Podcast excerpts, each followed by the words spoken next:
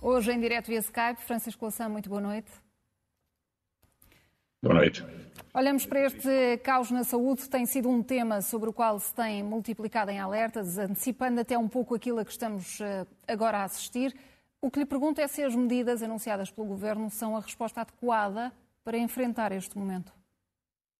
Bom, há, há, vários anos que se tem vindo a agravar esta dificuldade no Serviço Nacional de Saúde.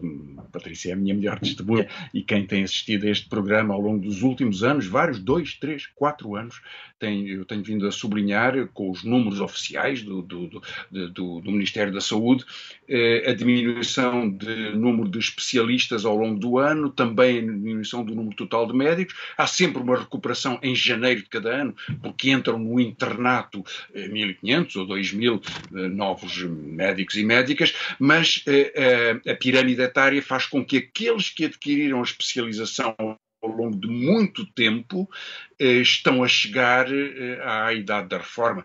Mais de 60 mais de metade dos médicos em obstetrícia e ginecologia, que foi o que agora foi, foi muito, muito visível, no país tem mais de 61 anos. Estão a 5 anos da sua reforma. No Serviço Nacional de Saúde, nos hospitais, os especialistas, as especialistas, são uh, um pouco mais jovens. Mas, apesar de tudo, quase metade tem mais do que a idade que lhes permite não fazer eh, urgências noturnas, 55 anos. Mais de metade estão acima, cerca de metade, aliás, estão acima dos 55 anos. Há hospitais hoje em que não há nenhuma obstetra, nenhuma obstetra ou ginecologista que tenha menos de 55 anos. E, portanto, ao longo do tempo, esta, esta, este padrão totalmente previsível foi-se agravando nesta especialidade como noutras. Cirurgia, anestesia, pediatria, oftalmologia, muitas outras especialidades, isto vai acontecendo. Portanto, era de prever, sabia-se, e isto surge agora num contexto de alguns dias feriados, mais grave será no verão, preparemos-nos para o pior, quando as pessoas, uma parte, uma parte dos profissionais tem, tem, tem as suas férias, eh, em que não há suficiente para fazer as escalas e se agrava uh, o erro do sistema, que é um, pagar tão mal a tantos especialistas que, uma parte deles, vão trabalhar para empresas eh, privadas, tarefeiros, e, portanto, vão cumprir as mesmas funções que antes cumpriram no hospital, ou equivalentes, ganhando três vezes mais, em alguns casos cinco vezes mais, do que os colegas eh, eh, que, estão, que estão no mesmo serviço, mas com menos responsabilidades. Portanto, o serviço já sabia há muito tempo que isto iria começar a explodir, já aconteceu em urgências de pediatria, ser agora e pode acontecer em muitos outros hum, em muitas outras especialidades. Eh, perguntava-me, Patrícia, as respostas do Governo. O Governo fez três propostas. Uma comissão de acompanhamento, na verdade é uma forma de gestão de distribuição de recursos, mas isso a Direção-Geral de Saúde e as ARS, as Autoridades Regionais de Saúde, já o deveriam ter feito. Eh, portanto, não há muito de novo nisso, é mais para demonstração. Segundo, um novo concurso, abriu um concurso para especial, lugares especialistas, 1.600 lugares, dos quais 1.100 hospitalares e algumas dezenas em obstetrícia e ginecologia, mas dois terços destes cargos foram postos a concurso nos últimos anos, e é um padrão repetido, não foram preenchidos porque não havia pessoas interessadas. E depois Professor, estamos uh, com algumas uh, dificuldades Gás, na, nossa, na nossa ligação, mas eu aproveitava para introduzir aqui a, as declarações da, da, Ministra da Saúde, hoje uh, no Parlamento debaixo de críticas. Admitiu sim que este é um problema estrutural, mas justificou a falta de soluções com a pandemia e também com a queda do governo. É verdade. Eu fiquei um pouco surpreendido com isto. É evidente que a pandemia criou uma grande pressão, mas repare, este mesmo sistema que agora está em dificuldades foi o que resistiu à pandemia. Portanto, entendamos, ele é um sistema em que há muito esforço e muita capacidade de dedicação. Usar o argumento político acho que fica mal. Haveria de justificar eh, que foi o facto de haver, ter havido a eleição que lhe deu maioria absoluta que prejudicou a sua capacidade de, de transformar o sistema. Acho, acho isso um, um abuso da, da ministra. Agora, quando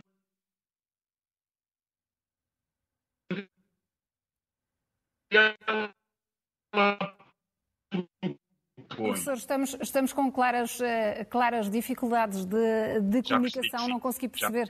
Uh, não consegui perceber o, o, o, sentido agora final da sua resposta, mas uh, quando se referia há pouco a estas medidas anunciadas uh, pelo Governo, no que diz respeito, nomeadamente, à criação de uma comissão para articular esta rede de urgência de obstetrícia, é uma resposta adequada ou merece algumas críticas, tendo em conta que aparece neste momento?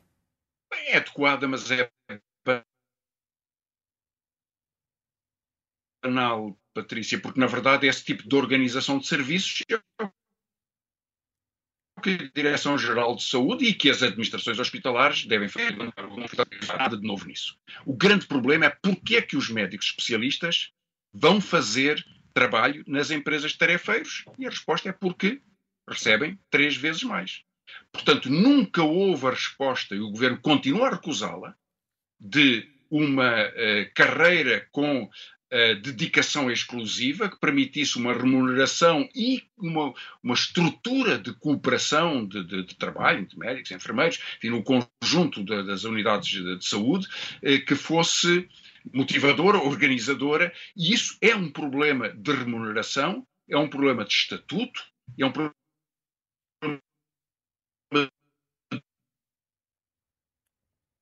e, e, no imediato, quais são as soluções, eh, Francisco Louçã? Qual a resposta que pode funcionar no, no imediato? Isso, eh, o governo continua a o governo propõe fazer o tal concurso a breve prazo. Os concursos não têm tido lugares porque não há condições satisfatórias. Esta desagregação, esta diminuição do número de especialistas em várias áreas fundamentais não é de hoje. Portanto, as medidas essenciais, incluindo a curto prazo, teriam que ser uma alteração do estatuto eh, dos profissionais de saúde e de uma reorganização dos seus contratos para conseguir atrair para o Serviço Nacional de Saúde médicos que saíram desse serviço, que foram formados por esse serviço e que foram formadas por essas universidades e que ganharam especialidade nesse contexto. E são essas pessoas que são necessárias no Serviço Nacional de Saúde. É claro que eh, a alternativa possível, que é que a direita propõe, eu tenho alguma admiração pela franqueza com que a direita diz o regime de Serviço Nacional de Saúde, se for para todos, é um regime soviético, dizia Coutinho de Figueiredo. Eu percebo muito bem, porque é uma função muito bem desempenhada por estes partidos, que é deem dinheiro, despejem dinheiro nas empresas de eh, saúde privada. E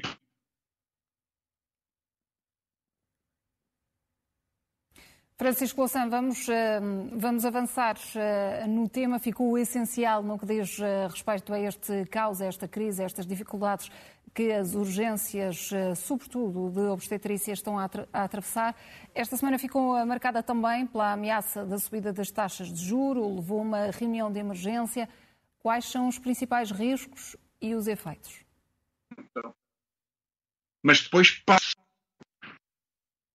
eu reagiu com muito medo aos sinais que a subida das taxas de juros poderiam determinar. Houve imediatamente um efeito de queda das bolsas, agravou o efeito da queda das criptomoedas, embora Portugal tenha ainda um juro a 10 anos, há um ano e meio era negativo.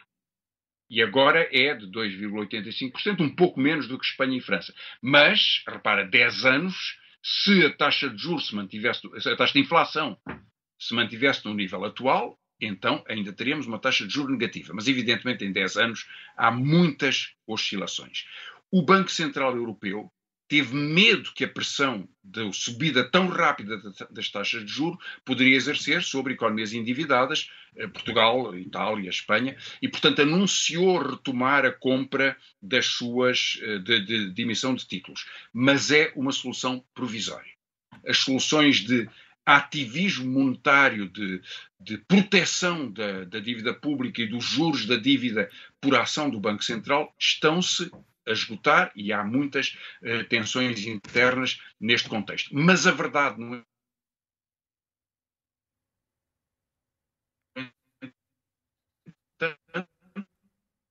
é que o problema será se esta inflação se mantém ou não.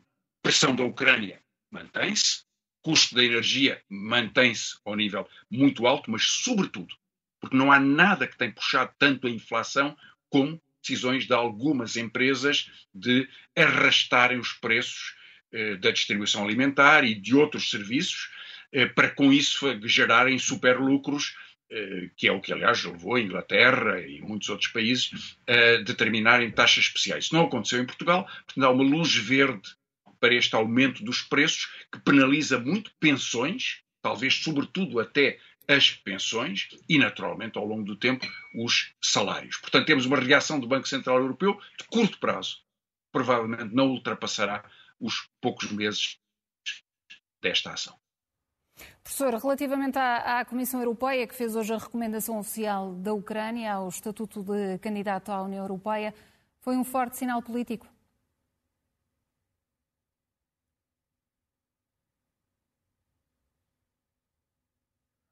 Penso que, que neste momento perdemos mesmo as, as condições, tínhamos estado a, a, fazer um esforço para conseguir eh, este, que este tabu se concretizasse. Pedimos uh, desculpa pela uh, ligação que não estava efetivamente nas melhores condições.